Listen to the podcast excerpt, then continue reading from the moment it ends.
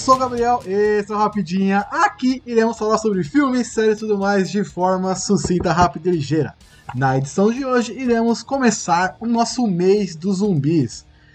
Em comemoração aí à última temporada de The Walking Dead, esse mês todos os programas serão vinculados, aí serão numa temática de zumbi. Bom, e para começar o primeiro programa desse mês, não poderia ser diferente. O primeiro filme que trouxe essa apocalipse zumbi para os cinemas, que é A Noite dos Mortos-Vivos, de 1968, do Jorge Romero. E com muito orgulho, para me ajudar nesse papo, eu tenho a minha professora Carla Naira. Tudo bem, Carla? Oi, tudo bem? E o prazer é meu e o orgulho é meu também. Bom, você gosta do filme, Carla? Gosto. Olha, gosto e assim, não é um filme. E eu não gosto de filme de terror, né? Eu fico falando isso por aí, mas volta e meia eu tô assistindo filme de terror. Bom, é que em 68 eu não era nascida, né? Porque eu sou cringe, hum. mas nem tanto, né? Que eu, que eu penso... e tá na moda, tá o fit de cringe, né? Inclusive, eu acho que eu pra ser cinéfilo, você tem que ser muito sou... cringe pra gostar dessas coisas de velho. Então, assim, sabe, pra ser cinéfilo, pré-requisito, seja cringe. A iniciativa Podcasters Unidos foi criada com a ideia de divulgar podcasts menos conhecidos, aqueles que, apesar de undergrounds, têm muita qualidade tanto em entretenimento quanto em opinião. Por aqui você tem a chance de conhecer novas vozes que movimentam essa rede. Então entre lá no nosso Instagram, o arroba Podcasters Unidos, é só escolher e dar o play.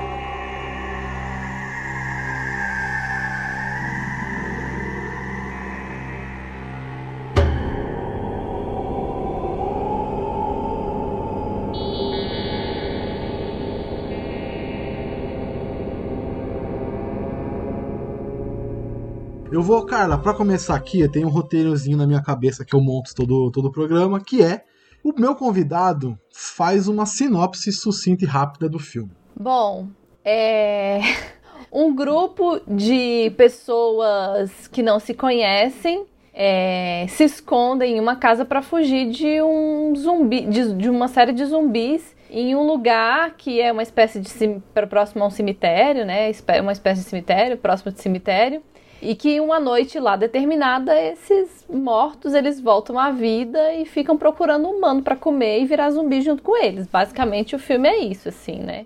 É, numa logline uhum. rápida. Foge nada disso, é muito muito simples o roteiro, né? Eu achei pelo menos. Se for ver, ele é meio são cinco pessoas que se juntaram, sete pessoas? São cinco, sete pessoas que se juntam e têm que sobreviver durante uma noite. E pro filme. Não é muito. Não, e para esse elaborado. tipo de filme, né, que se a gente for olhar hum. para o filme mesmo, ele precisa ser simples, porque é um filme de baixo orçamento. E aí, como ele é um filme de baixo orçamento, você, a gente não pode brincar muito, fazer muitas ideias mirabolantes, porque ele entra, é, na, é, enfim, 68, ele entra como filme cult, né? Como esses tipos de filmes B que estavam rolando na época, que não é filme de hollywoodiano, de dentro da indústria, nada.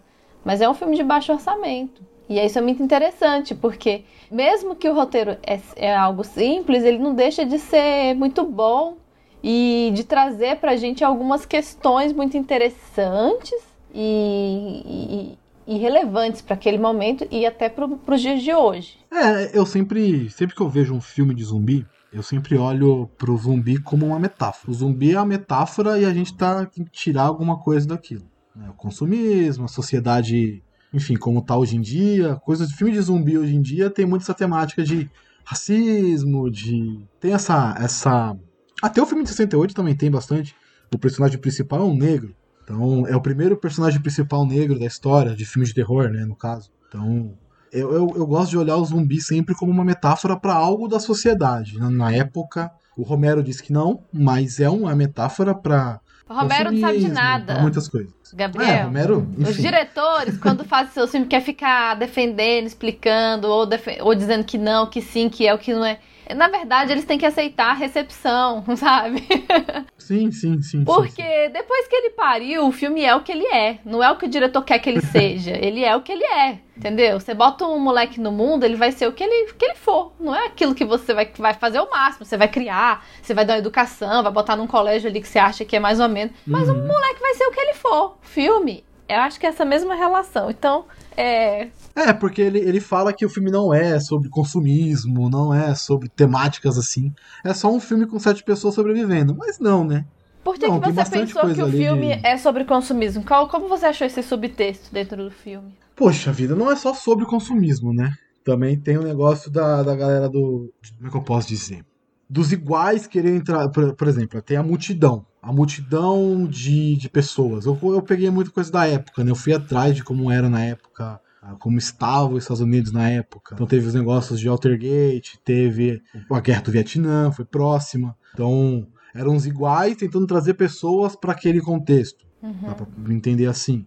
E os zumbis são esses iguais. E as pessoas que estão fugindo dos zumbis são as pessoas que estão fora desse contexto de aceitação e tal. Pelo que eu, pelo que eu vi do filme, ele não tem muito de, de consumismo mesmo. Ele não tem muito. Só que é, é o como ele é chamado, né? Ele é um filme que retrata o. Ele, ele, busca esse negócio de contra o consumismo, contra a guerra do Vietnã, contra o militarismo. Que o final é totalmente isso, né? O final é os militares sentando bala em todo mundo, independente se está vivo ou morto. Você está do meu lado, vai viver, se está do lado ao contrário, vai morrer. Tanto que o personagem final, o final do filme é basicamente isso. É. O cara tá dentro da casa, tá morto. Vamos matar. Querem então, ele saber, tem né? essas camadas, né? É, e eu acho que é uma. Eu, é, assim, qual que é a minha leitura sobre o filme, né? Como você falou, eu acho que é muito interessante essa questão de ser um homem negro protagonizando o filme em 1968, dadas as condições de temperatura e pressão da época dos Estados Unidos. Porque na década de 60, em 1968, morre Martin Luther King, ele é assassinado, né? E o Martin Luther King, ele foi um ícone, a gente conhece. Até as pessoas que são mais awais, mais alheias à, à luta da população negra, vai saber quem foi o Martin Luther King. Ele é o autor uhum. do discurso I Have a Dream, né? Eu tenho um sonho de igualdade, enfim. É... E em 68, Martin Luther King é assassinado. Então, quando a gente olha para um filme que foi lançado nesse período, e a gente olha para esse momento histórico e social que os Estados Unidos estava é, né, tendo ali naquele momento, a gente vai perceber que era um momento de, muita, de muito confronto e principalmente de uma luta de direitos civis, né? Para quem não sabe, 68, quando a gente olha para 1968, eu não sei eu que venho da história, eu acho que 68 foi logo ali, né? Foi ontem, foi esses dias. A gente via a população negra sendo massacrada é, a população negra não podia frequentar os mesmos locais é, do que os, a população branca. E assim, era um. Nos Estados Unidos era uma, uma separação muito clara e muito marcada. E não que ainda não seja, né? Dados outros contextos, não que no Brasil também não seja. É importante colocar isso, que, que sim, que existe essa separação. A população preta e pobre morre todos os dias, é massacrada todos os dias na favela e, e nas comunidades, melhor dizendo. Então, assim, o filme de 68, que traz um homem negro como protagonista, ele está trazendo uma mensagem com isso. Né? Ele está dizendo, primeiro, que você não tem pessoas negras como protagonistas fazendo papéis de heróis. Porque o personagem é o herói. É ele que salva a galera toda lá. Ele que salva o rolê, né? E nem e nem ele salvando todo mundo, ele tem a sua. Ele tem o seu final feliz, né? Olha só que louco. Nem ele salvando todo mundo, ele é perdoado por ser um homem negro. E o que, que acontece? Ele é assassinado no final pelos policiais que chegam e matam todo mundo e não quer nem saber. A gente pode encontrar. brancos, né? Exatamente, brancos. E a gente pode encontrar é, esse subtexto, essa mensagem, para os dias de hoje, para a atualidade. E quando a gente coloca esse filme dentro do contexto em que ele foi lançado, produzido, e a gente traz para os dias atuais, a gente pensa, nossa, e aí, quando é que a gente vai parar com essa loucura? Como é que a gente, quando é que a gente vai evoluir de verdade, né? Porque até quando a gente vai ficar nessa de assassinar a população preta, né? Então, assim, é um filme que eu acho que ele traz, que ele, é, ele tem dentro do, do, do, seu subtexto mesmo, da, da mensagem, algo que, é, que foi relevante para aqueles dias, mas que continua, continua atual. E eu acho que é, é por isso que é um clássico, né? O Ítalo Calvino, ele fala da literatura, né? No livro Como Ler os Clássicos, ele diz que os clássicos eles têm essa característica de serem atuais, apesar é, de atravessarem o tempo. E o, a, e o filme A Noite dos Mortos Vivos ele continua atual e relevante mesmo tendo sido lançado em 68, para os nossos dias atuais, para a gente continuar pensando essas questões relevantes. Então, é, dado esse contexto da época e dado o contexto de hoje em dia, tanto aqui quanto nos Estados Unidos, a gente consegue tirar mensagens e reflexões e significados dessa obra que são importantes para a gente pensar, né? Para a gente olhar para o cinema e pensar a sociedade, né? Eu sempre falo isso de que a forma como a gente olha para o cinema moda, molda a forma como a gente olha para o mundo. Mas o oposto também acontece, né? A forma como a gente olha para o mundo também molda a nossa forma da gente olhar para o cinema. Também traz repertórios e características, né? E se a gente não tiver atento às, a, a, a, aos problemas, se a gente não estiver atento às demandas contemporâneas, a gente vai olhar para esse filme e a gente não vai ver. Tá lá. Mas a gente, a gente vai olhar e a gente não vai ver, né? Então, acho que é por isso que é importante a gente também ter um pouco esse senso crítico e, e esse contato com a análise, né? Que eu prego a palavra da análise fílmica, então... não, sim, mas o, o que você falou do, do Homem Negro tal, seu herói, ele realmente é o herói. Ele é o mais heróico, ele é o mais corajoso, ele é o mais inteligente, ele é o que tenta salvar todo mundo. Diferente dos outros personagens ali do filme. Isso eu acho bem maneiro. Realmente, ele é o herói do filme. Mesmo no final não, não tendo a, a redenção né, de herói, não tendo as glórias do herói, né? Não a redenção, mas as glórias sendo assassinado. Muito porque uma coisa que eu interpretei, isso não sei se está certo e tal. É, eu não tô aqui para te julgar, anti... Gabriel. Não, não, não, eu sei, mas é. é eu sou obrigado. Eu tô só falando a minha, minha interpretação. Mas é o, o, No final, quando eles viram dentro da casa que era um homem negro, ah, não tá vivo. Provavelmente é um ter, zumbi, não, né? Não vai conseguir sobreviver. Então, tá Homem morto, negro? Não, tem cara de zumbi. Zumbi isso daí. Não pode tem cara ser de zumbi, pessoa. Tem cara de, tem cara de perigo. Então, vamos matar. É Exatamente. Isso. Então, e, e é isso, né? E continua. Continua, continua muito, muito latente esse assunto e totalmente, né? Comunica muito com os dias de hoje. Mas eu sei que você não tá me julgando, só que eu tô com receio de falar besteira. Não tá fica com receio. A gente E outra coisa, se você falar besteira, você não acha que é um momento pra gente construir uma coisa? Sim. Então claro, pronto, claro, claro. manda ver. Larga de ser besta. ser besta, menino. Falar igual os mineiros, né? Ser besta. Não, eu, eu, eu, eu achei o filme bem. Eu já tinha visto ele algumas vezes, né? Não é a primeira vez que eu assisto. Eu sempre gostei da temática de zumbi, eu sempre fui atrás, muito por conta de The Walking Dead. Eu conheci zumbi muito por causa de The Walking Dead né, que bebe muito da fonte do Romero. Eu li, os, eu li os quadrinhos no começo e tal, bem antes da série, inclusive.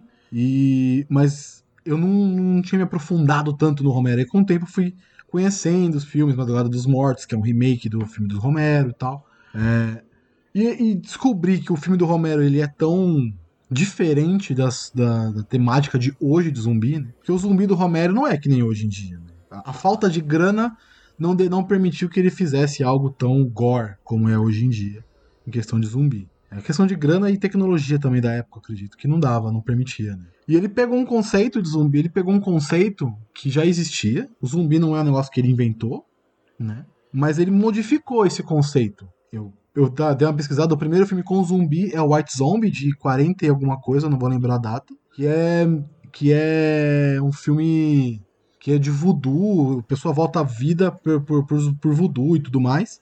Acho que é de 48, se eu não me engano. Olha. 32. Não... 32. Chama 32. como? White Zombie?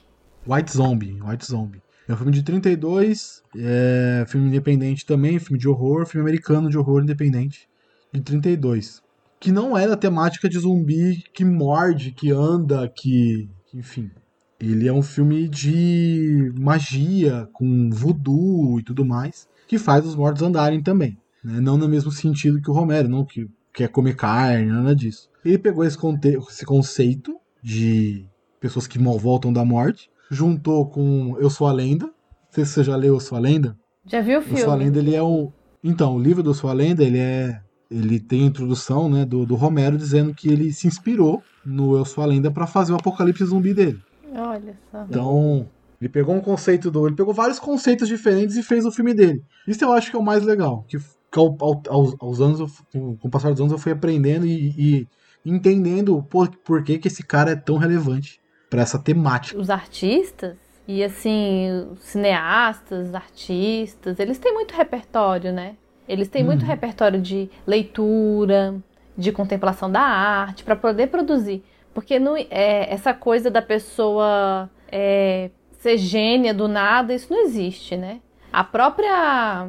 Se a gente for pegar uma estrela mirim dos anos 30, né? Dos, do, dos anos dourados, é, a Shirley Temple, ela era vendida como se fosse uma grande gênia, como se ela soubesse dançar tudo aquilo. Mas a menina passava horas e horas ensaiando, sabe? Passa... Uhum. Então, assim, todo o, eu, é, eu, todo grande artista, ele tem vários inputs, assim, né? Várias referências, vários repertórios. Eu acho que isso até serve um pouco para nossa geração atual, né? É, não sei se ficou cringe também gostar de ler e ter e dar mais ficou. esse tempo da contemplação da arte, né? Porque a beleza, para ser é, contemplada, leva tempo, né? A gente precisa de tempo, né? Então, eu acho que é muito interessante quando você traz que isso, que o Romero ele se inspira em outros livros. Eu, na verdade, eu não sou uma grande entusiasta de zumbis, porque eu tenho medo mesmo, né? e A Noite dos Mortos Vivos eu assisti mais por dever de ofício, e que eu, eu achei muito bom e não tive medo, porque era uma tecnologia antiga, não parecia tanto real, né? Então não fiquei sonhando de noite, aí tudo bem. Mas, mas se a gente for parar para pensar, é, esses grandes cineastas, não só o Romero, até o, o Martin Scorsese, né, De Palma, essa galera, essa turminha, essa turminha hollywoodiana, mas a, sei lá, a turma alemã, Fassbinder, Vin, Vin Wenders, outras turmas, né, até os atuais, hoje Nolan, enfim, a galera que tá fazendo filme, o próprio Tarantino, que muita gente gosta, é, eles possuem muitas referências e um repertório muito grande. E principalmente referências teóricas, né, sobre cinema. Eu não acredito que nenhum grande cineasta não conheça a teoria de cinema, assim. Eu acho que quem faz cinema mesmo, assim, raiz, para valer, tá por dentro, sabe o que, que tá fazendo, tem consciência ali, na, sabe?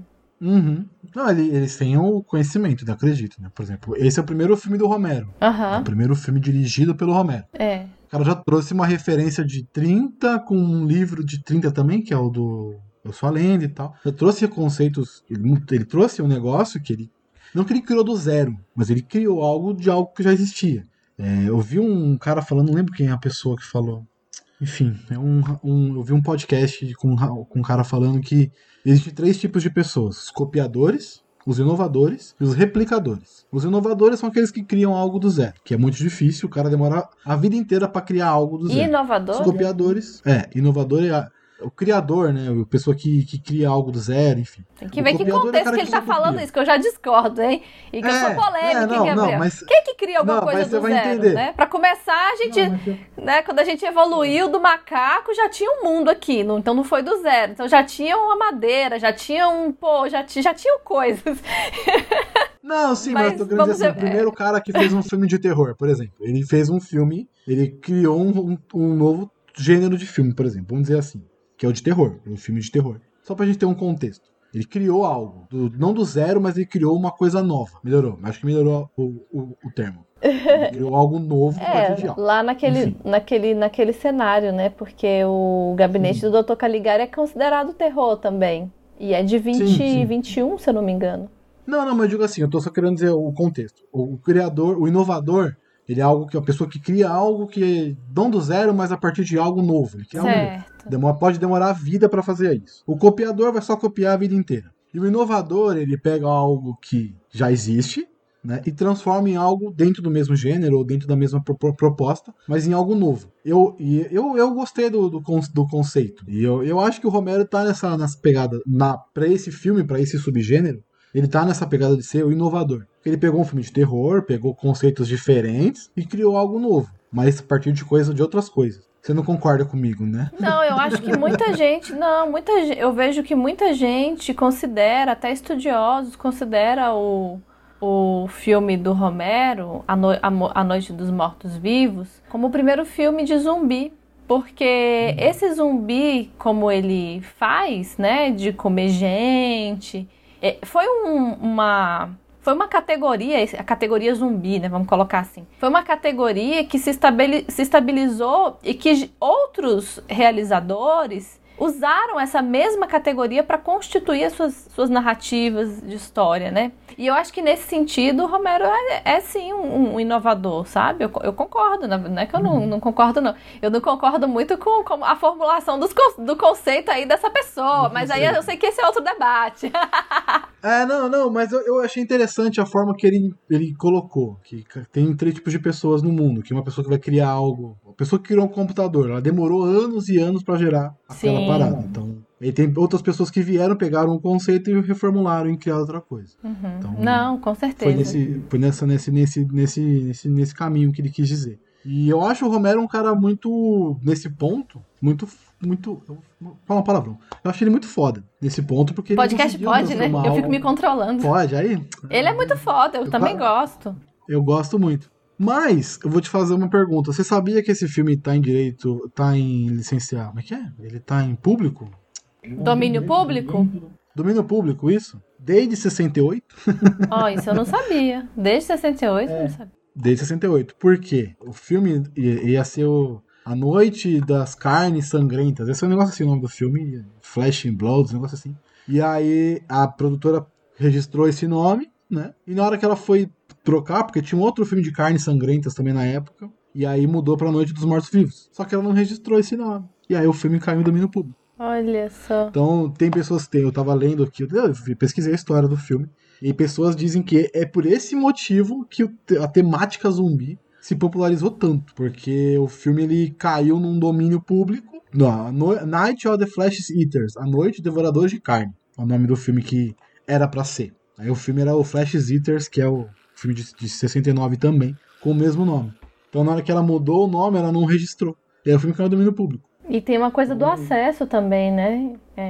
Ah, exatamente. Todo mundo podia fazer. Tinha DVD, tinha os drive-ins da época. Não precisavam pagar para publicar o filme, podiam cobrar, pra, porque tá domínio público. Então todo mundo pode usar. Não tem a questão de, de grana envolvida, né? Desde 68 esse filme tem. Ele tá disponível no YouTube, tá disponível nos sites de, de download desde, desde então. É o segundo filme mais baixado da história no YouTube, na, na internet. Eu, eu, acho que por esse motivo também que teve essa popularização dos zumbis aí, que tem muito conteúdo de zumbis em todos, todos os países. Até no Brasil tem zumbi. Tem série de zumbi, tem filme de zumbi, tem de tudo. Você acha que facilitou esse acesso? Ah, eu acho que pode ter a ver, né? Eu não, não saberia te dizer, porque para eu falar que é, enfim, eu sou dessa galera que vai na fonte, sabe, Gabriel? Para eu falar que esse filme, ele, ele, ele, a popularidade do zumbi se deve ao filme, a esse filme, eu teria que fazer uma pesquisa mais aprofundada.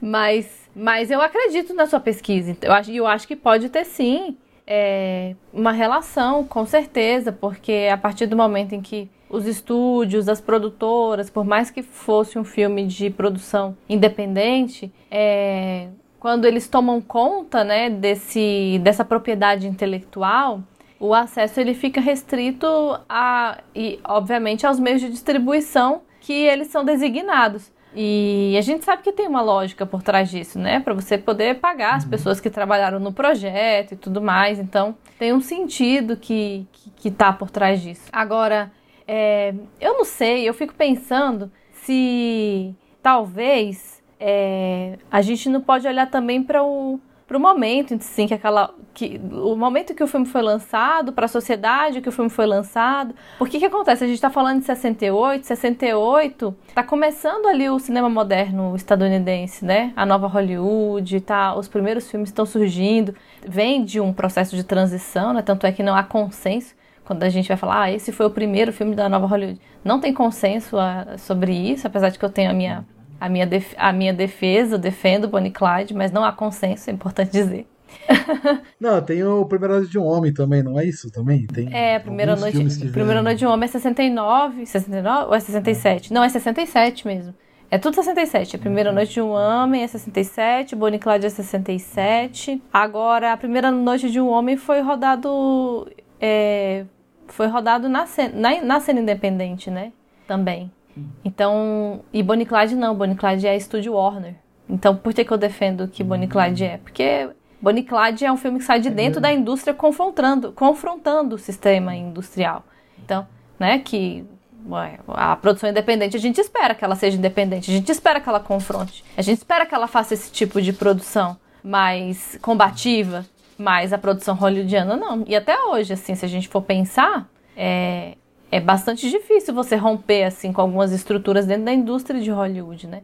Porque é um, é um, é um, é um sistema que, que ele está ele tá muito conectado com o modo de viver estadunidense capitalista, né? Com os meios de produção. Então, você tem uma industrialização dos processos ali que é muito conectado aos modos de viver e que é, realmente é muito difícil, né? É, você romper com, essa, com, com, essa, com esse mecanismo. Agora, quando a gente está falando da morte do, da, da, da Noite dos Mortos-Vivos de 68, a gente está falando é, de um momento em que um tipo de filme estava morrendo, né? O filme da Era de Ouro estava morrendo. É, os grandes musicais patrióticos. É, a 21 Century Fox teve um, foi a bancarrota, né? Ali nos, em 46, 47, se eu não me engano, mas ali na segunda metade dos anos 40, seguramente foi a bancarrota. Por quê? Porque tava é, é, aquele tipo de filme que eles estavam fazendo somado a outras, né, a, outro, a, a outros motivos, né, enfim, que, que enfim, demoraria várias horas para explicar cada um deles. Mas aquele tipo de filme que eles estavam fazendo não conectava mais com a audiência e, e aí eu acho que a gente, quando a gente olha para a Noite dos Mortos Vivos, a gente vê um, uma galera, um monte de zumbi, sabe, tentando superar a morte, né? Porque o zumbi nada mais é do que aquele ser que tenta superar a morte. Mas ele não tá mais ali, não é mais a pessoa, é um zumbi, não, não é uma pessoa que tá ali dentro, é um morto, é um bicho, é alguma coisa, uma criatura. E quando a gente olha para esse cenário de um cinema que tá morrendo e que está tentando superar e que está investindo milhões ainda numa cinematografia que já está falida, que o mercado já disse que não, que não conecta mais. A gente vê uma espécie de zumbis cinematográficos de dentro da produção tentando superar a sua morte, né? E que no final não consegue. Então, eu acho que dá para fazer uma, uma boa analogia aí com o cinema de então que é um cinema que tenta superar a sua morte, ou seja, um cinema meio zumbi que está em crise, que tá, é, que não está conseguindo mais se manter, se sustentar e que fale, que acaba e que dá lugar à nova Hollywood, efetivamente, na década de 70, né? É, mas é, é, junto, junto com assim dá, seria essa um pouco essa analogia né? que dá que dá me embolei toda aqui mas que dá lugar não, a esse novo cinema e que, e que não tem essa coisa superada, né? Então acho que o zumbi ele traz muito um pouco dessa figura de, é, de algo que já foi e, e, e, e, que continua tentando superar, continua tentando existir. Mas, sabe, meio que um processo de, de, de aceitação, de deixar ir, né? E é como se fosse um, é, um, um sentimento de que a gente devia deixar ir uma situação e a gente fica se apegando àquela situação, a gente não deixa aí, fica aquele zumbi na nossa vida, né? Então fica aquele zumbi, fica aqueles zumbis em Hollywood, fica aqueles zumbis que são os próprios mortos lá, na, lá no cemitério na noite dos mortos vivos, tentando é, tentando superar essa coisa da morte, comendo, enfim, os outros humanos. Mas eu acho que dá pra gente fazer uma boa relação aí com muitas coisas, assim, da vida, né? Quais são os zumbis que estão na sua vida? Todo mundo vai ter os seus zumbis, né? Todo mundo tem as coisas que a gente não aceita, né? Com as coisas que a gente não aceita que, que, que passou, que morreu, que acabou. A gente não aceita, a gente quer, a gente que transforma aquele corpo em um zumbi na nossa vida, ao invés da gente deixar aí, deixar, deixar a morte levar, superar e seguir em frente. É por isso que os psicanalistas estão ganhando dinheiro, né? Porque tem muitos zumbis na nossa vida. eu, eu, eu, eu, gosto muito de, dessas metáforas, assim, possíveis que esses filmes podem trazer para nossa reflexão, sabe, Gabriel?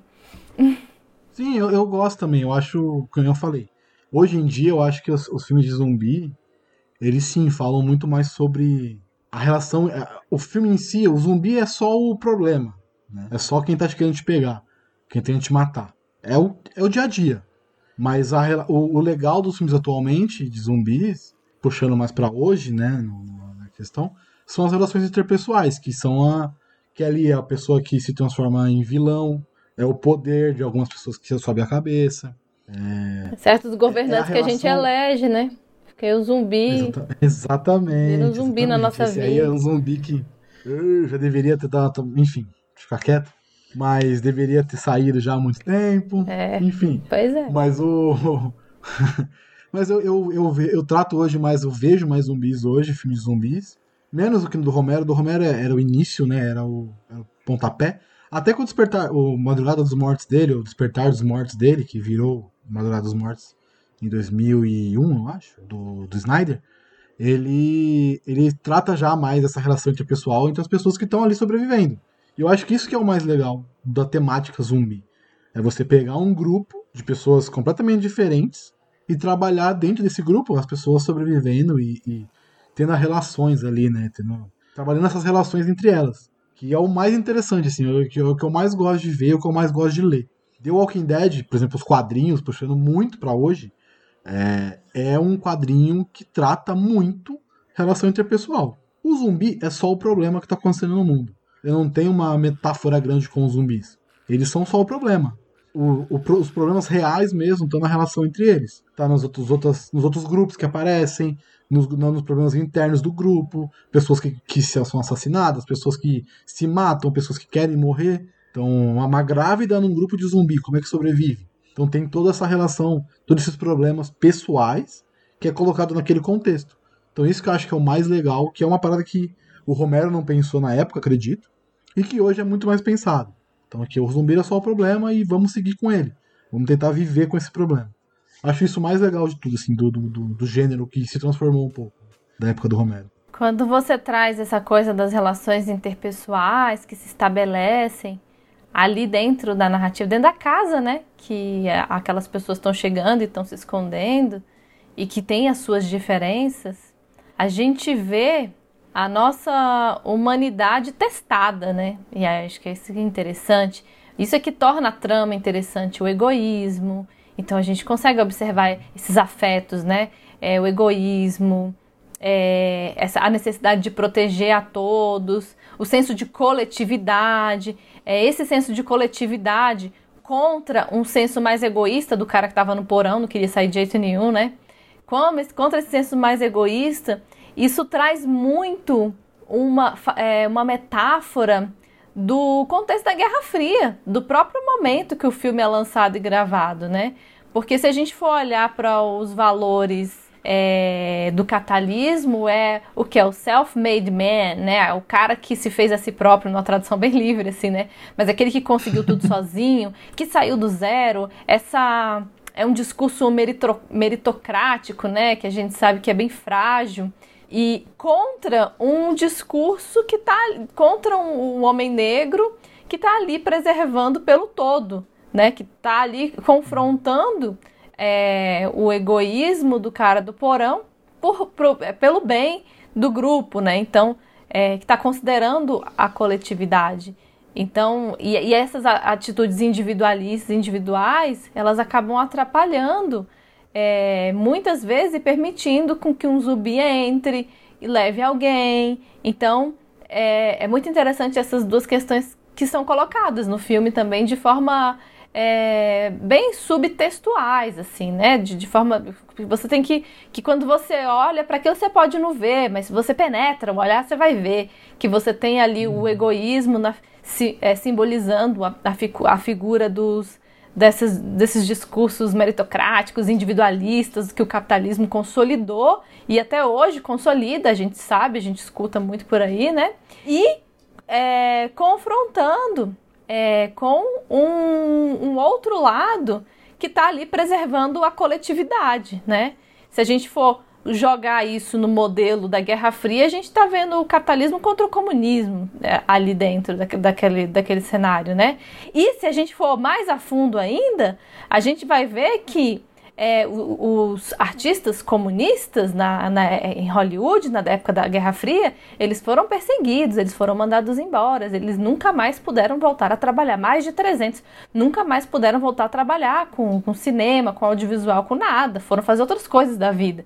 Então, a gente percebe que, por mais que é, o Romero não tenha tido essa intenção, ele tá naquele momento, ele tá vivendo aquilo né? E, e, e, isso pode ser algo que não está dito, mas está dito. Não está dito intencionalmente, mas está ali. Então, eu acho que é muito interessante quando a gente observa esse todo e consegue incluir o filme dentro desse todo histórico, né? Eu, eu fico pensando muito nisso. Mas posso estar viajando na maionese? Posso, mas eu tenho não, aqui. Não, mas eu tenho aqui os meus argumentos para poder alicerçar, é, alicerçar esse argumento aí. Então, assim, bora.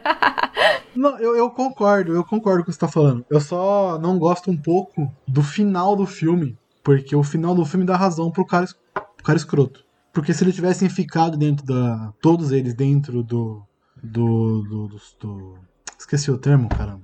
Sótão não? Da, do, da cabana? Do porão. Do porão, porão, é. Do dentro porão. do porão. Dentro do porão, eles tinham sobrevivido. Porque o cara ficou sozinho dentro do porão e sobreviveu. Então no final ele dá razão meio que pro, pro, pro conceito do cara. Não, vamos todos esconder no porão que é o lugar mais seguro. Será que é dar razão? Agora eu pergunto. Não, não é dar razão, mas é. Mas é tipo assim. Não, é não perdoa, que... né? É, exato. Pune, mesmo assim. Mata o homem negro, né? Eu a, mas eu acho que esse assassinato do, do homem negro no final ele é bem provocativo para a gente pensar também, sabe? É, eu não sei, é, eu acho que, ele não, que esse assassinato não tá ali à toa. Ele está dizendo que por mais que essas populações que lutem, que essas popula por mais que essas populações lutem, por mais que essas populações estejam pensando num coletivo, por mais que essas populações estejam bem intencionadas, o sistema vai chegar e vai atropelar. E é o que tem acontecido desde aquele momento até hoje. Então, assim, salve-se quem puder. Mas quem não puder não se salva. Ele não pôde, ele não se salvou. Sim. Então, eu acho Não teve nem chance, né? Não teve nem chance, é. Mas eu acho que traz um pouco essa perspectiva não de. É, eu acho que o diretor trabalha isso com uma perspectiva bem crítica mesmo, assim ao, ao sistema, né? Num, num momento em que vários filmes antissistêmicos, como o Bonnie Clyde, né, que eu adoro, vários filmes antissistêmicos estavam estavam é, provocando essas discussões e essas inquietações assim na sociedade, né? Tinha mais uma, ah, a última, acho que o último tema assim legal é que o filme, o Romero, né, no, no roteiro em si, ele não dá muito o porquê dado do que tá acontecendo. Ele não dá o porquê simplesmente está acontecendo. Hum. Não tem o, ah, foi uma doença que causou a pandemia e todo mundo. Não, não tem uma explicação lógica. Simplesmente está acontecendo. Uhum. Né? Eu senti que isso, para mim, me causou uma sensação de, tipo, o que, que eu posso fazer? Eu não tenho o que fazer. É só sobreviver mesmo. É interessante. Isso pode, isso pode nunca acontecer, nunca, nunca mudar. As pessoas podem morrer e continuar voltando. Uhum. Mesmo após, sei lá, essa noite uma doida que tá acontecendo. Mas elas podem amanhã cedo pode morrer e voltar ao mesmo tempo. Então, ele não dá essa explicação, me, me, me, me colocou muito mais no filme do que se tivesse me dado uma explicação for dummies, né? Tipo, ah, aconteceu por isso, por isso, por isso, por isso. Como o Nolan faz nos filmes deles que eu odeio, desculpa, mas eu odeio. Ah, eu gosto. Essa, a, a, explicação. Galera não gosta do Nolan, mas gosto. eu gosto. Ah, eu gosto, gente. Fazer o quê, né? Não, eu, eu, eu gosto, do, por exemplo, eu gosto de A Origem, eu gosto do Interestelar e tal, mas ah, eu acho que ele perde muito tempo explicando. Só Sei. vai. Eu nunca, não, eu nunca parei para pensar nisso, que ele perde muito tempo explicando. Eu sempre é. gostei assim, da condução, sabe? É porque, assim, como eu disse, né, já tá no fit do momento, eu sou cringe. Eu gosto de filme lento. Você fala pra mim, ah, vamos assistir Marvel. Eu tenho, cara, ó, eu tenho que estar tá preparada para assistir filme de herói, não sei o quê. Eu tenho que estar tá, é, preparada, assim. Porque eu acho barulhento. é muito pum, pum, Ai, meu Deus, calma, gente. O que que tá acontecendo? Pera calma, né? Eu acho muito barulhento, mas eu assisto e gosto, tá? É, o fato de eu achar barulhento não quer dizer que eu não goste. É, mas o que eu acho interessante que você estava falando aí, eu acho que isso é muito legal, porque assim, é, a gente percebe esse tipo de coisa quando ela está mais evidente, né? Mas os filmes de narrativa griftiana, e você que é meu aluno, se não chegou nesse momento, você vai chegar nesse momento, você vai, você vai, você vai perceber que os filmes. É, o, o, A Noite dos Mortos Vivos, ele tem aspectos modernistas, mas ele está dentro de uma estrutura que é, de, de, uma montagem orgânica, que tem início, meio e fim, linear, né? E tudo isso. E os filmes griftianos que estão dentro desse escopo, e aí também não vai dar para explicar tudo de griftiano, né? Uhum. Mas um, uma das características é a questão do fim moral exterior. E o que, que, é esse fim moral exterior, né? O fim moral exterior é quando você assume algo como verdade e você não dá sem dar maiores explicações sobre aquilo, né? É, por exemplo, quando a gente aí é, quando você olha para o filme, esse filme que a gente está trabalhando, né? A Noite dos Mortos Vivos, ele não dá maiores explicações por que, que os, os zumbis acordaram. E principalmente é essa coisa do fim moral, né? Qual que é o fim moral? Os zumbis são os malvados. Os zumbis é que são os maus. Os bons são os humanos. Quer dizer, não sei, porque o Romero ele questiona. Ele, ele, ele é bom até que ponto? Quem é que é bom aqui, né? Ele bota essa intenção isso é, e isso é maravilhoso no filme. Mas é, os zumbis são os ruins e a gente não sabe por quê. Agora, a gente se pergunta, a gente diz, nossa, ele não explicou por quê, porque a gente está falando de zumbi, que é algo to tota-, totalmente fora de, um, de algo que seria real, mais realista, né? Mas se a gente parar para pensar, quando a gente olha para vilões, a gente olha para vilões com certas caricaturas, né? Com certos jeitos, com certos tons de pele, né? É, geralmente eles têm características. É, dos anos 2000 para cá, são é, personagens com características do Oriente Médio, né? Por que será? E a gente não se pergunta muito, né? Eu não, eu não, digo assim a gente que tá ligado, mas eu digo a gente geral, assim. A gente não se pergunta muito por que, que esse vilão tem essa cara aí de, de muçulmano. A gente não se pergunta isso, né? A gente, se, às vezes, a gente pode se perguntar ao zumbi, que é algo muito extra. Mas quando algo é naturalizado e quando algo é, molda os nossos imaginários, filmes moldam os nossos imaginários, quando o nosso imaginário já está moldado, a gente aceita aquele vilão com aquela cara de vilão sem maiores explicações. Não tem uma explicação por que, que aquele vilão é, é tem aquela cara, tem aquelas características. Não tem. Por que, ele é, de onde ele é, não tem. Diz que ele fez lá uma cagada e aí você tá, tá aqui o vilão, olha aqui, gente, o vilão, não tô generalizando, tem filmes que elaboram bem e tal, mas eu tô generalizando. E a gente aceita aquilo como vilão e a gente. porque aquilo foi naturalizado. Quando a gente vê um, outro tipo de cinema que supera isso, ele tenta trazer a moral e a explicação para dentro do filme, que é o cinema soviético. Ele faz isso muito bem. É, e tem outros filmes que fazem isso, né? mas, mas o, o, o, tipo de montagem, de formatação do cinema soviético, ele vai trazer isso para dentro da sua gênese, né? Então, é, dentro da gênese da, do que está, enfim, da narrativa, de onde surgem as coisas, como que elas se, se constituem, é outra lógica, é outra forma de se assistir cinema, de, de fazer cinema e tudo mais. É, mas eu acho que é isso interessante, porque a gente, a gente percebe isso quando está nos zumbis, mas tem coisas que a gente não percebeu porque a gente naturalizou. E aí eu não estou fazendo, não tô apontando o dedo, eu tô dizendo que a gente naturalizou e eu também estou nesse balaio. E que é por isso que a gente precisa olhar para as coisas de forma não naturalizadas. Porque se a gente naturaliza, a gente perde a nossa capacidade de criticar e de ver o que está ali, na nossa cara, diante de nós. Por que, que o vilão é negro? Por que, que o vilão tem cara de muçulmano? O que é ter cara de muçulmano? Como que constituíram isso nos nossos imaginários? Então, É, eu acho que isso é muito interessante. E quando você pontua isso, isso me traz justamente assim, essa, essa reflexão, sabe, Gabriel? Sim, sim, perfeito. É, é, é, eu penso isso também. Por que, que não tem mais vilão asiático? Já te falei isso uma vez. Chinês não tem, né? E chinês não, não tem. Não tem mais. Não, não tem. tem mais não vai ter vilão. chinês? Não tem. Por quê? Uá, não vai mexer com o chinês. Mercado muito grande. É um puta mercado. Poxa. Vai mexer com esse mercado. Bobo eles não são. Não é, são. Tem, nada. tem isso, então.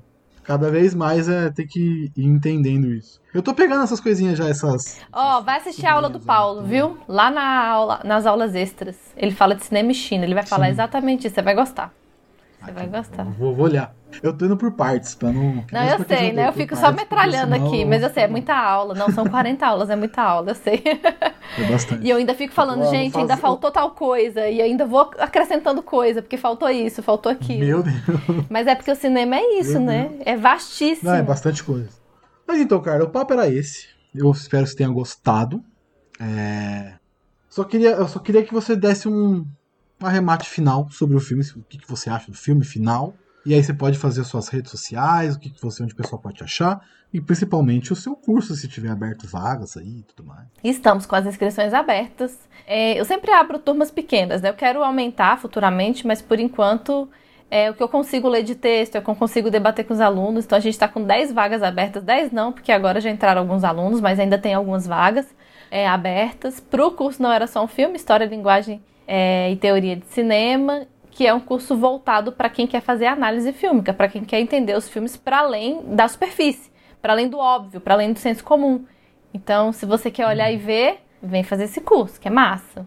É, e, a, e que eu acho, assim, que eu achei legal é, do filme, esse um arremate final, eu acho que é isso. É que é um filme que ele é um clássico e ele é um clássico por definição. Ele não é um clássico porque eu, Carla Nares, estou dizendo que ele é um clássico. Não, ele é um clássico por definição. O Ítalo Calvino definiu isso, segundo ele. Este filme é um clássico, eu concordo. Né? Ele permanece relevante para além do tempo, atravessa o tempo e continua tratando de temas importantes, continua trazendo, suscitando para a gente reflexões e mensagens relevantes. Então, é um clássico, merece ser visto, mesmo porque tem, mesmo por quem tem medo de filme de terror como eu, porque assim não aterroriza mais, né? Mas traz é um retrato muito interessante da sociedade naquele momento e traz reflexões para agora, e isso é maravilhoso. Então, se for para eu dar um apanhado final, é assista esse filme. Coma esse bolo, então assista esse filme. Você viu o meme do Come esse bolo, né? Assista esse filme! Né?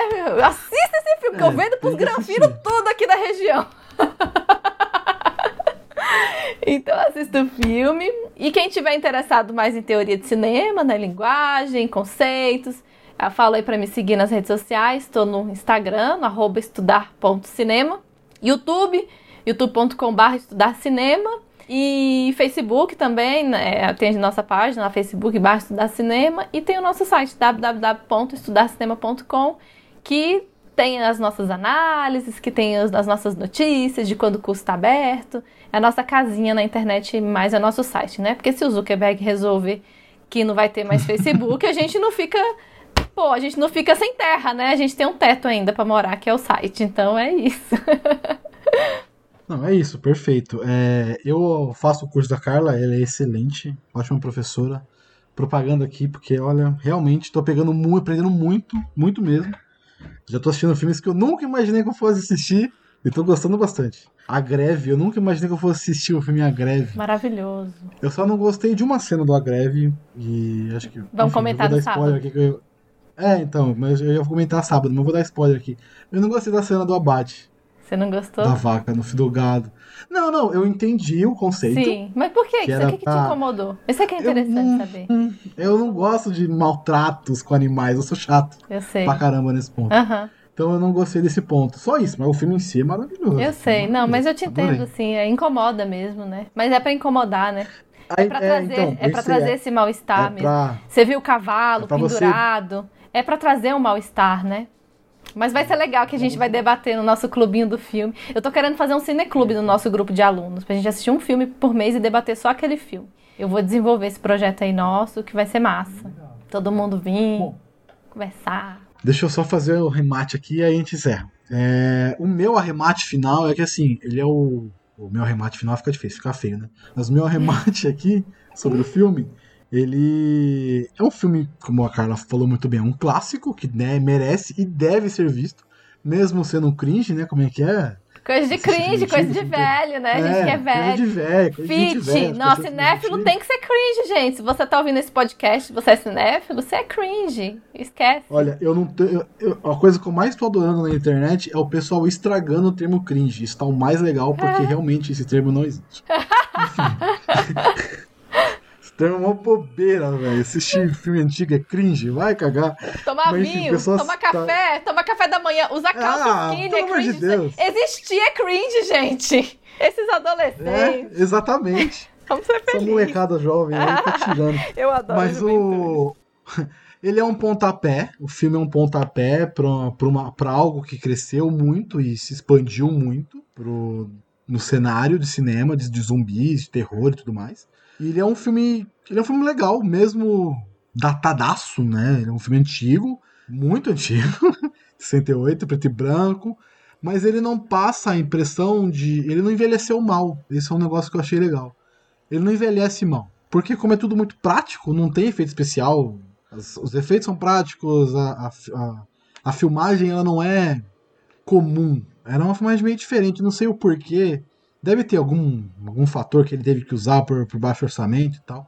Mas não é o, o habitual da época, por exemplo. Não é. Tem, o Bonnie Clyde, por exemplo, é totalmente diferente. Primeiro de um Homem é totalmente diferente, é outra pegada. É colorido, Então né? ele não- filme em preto e branco. É, exatamente. É, exatamente. eles usam Technicolor pra colorir, que era caríssimo também, né? Mas mesmo Sim, assim sim, dava sim. no baixo orçamento ainda. Então, o Primeiro de um Homem é. Você falou que é underground aí e tal, mas ele é colorido. Mas ele é um filme diferente, né?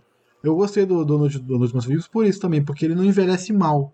Ele passa a impressão de ser estranho, e essa estranheza meio que completa o filme por ser questão de zumbi e tudo mais. E as maquiagens funcionam ainda pra época, mesmo não sendo como é hoje. Ele é um- realmente um pontapé pra essa pra esse sub, subgênero aí de filme de terror que é zumbi. Realmente é um filme que merece muito ser visto, merece muito ser assistido e que quem gosta de filme, quem gosta de filme de terror, tem que assistir, né? Obviamente. Tem É que um filme- assistir. Se você Até ama The não- Walking Dead, assista. Até quem não É, gosta, que nem eu. Eu não assisto The Walking Dead nem a pau. Vou ficar sonhando com aqueles bichos não mortos tem, vindo atrás de não mim tem de novo. nada de zumbi. Credo, não, tô fora. Assiste fácil que você não vai tomar nenhum susto. Pode assistir, confia. Não vai tomar susto. Mário Sérgio é que assiste. Meu marido assistia aqui The Walking Dead, assistia um tempão. Ele assistia sozinho. Eu assisti, eu, ass- eu assisto tudo. Eu assisti todas as temporadas, tudo. Vai ter a última agora, dia 20. 22, 22. Aí vai sair um especial sobre as 10 temporadas dos Sete Letras. Nossa, é muita, muito fã. É, é muito fã. tem livro, tem o fio, tem tudo aqui de. Gente, Bom, eu gosto, eu gosto bastante. Bom, pra você me ouvir mais, ouvir mais papos como esse, é só procurar o arroba 7 Letras Podcast no Instagram, Twitter e Facebook.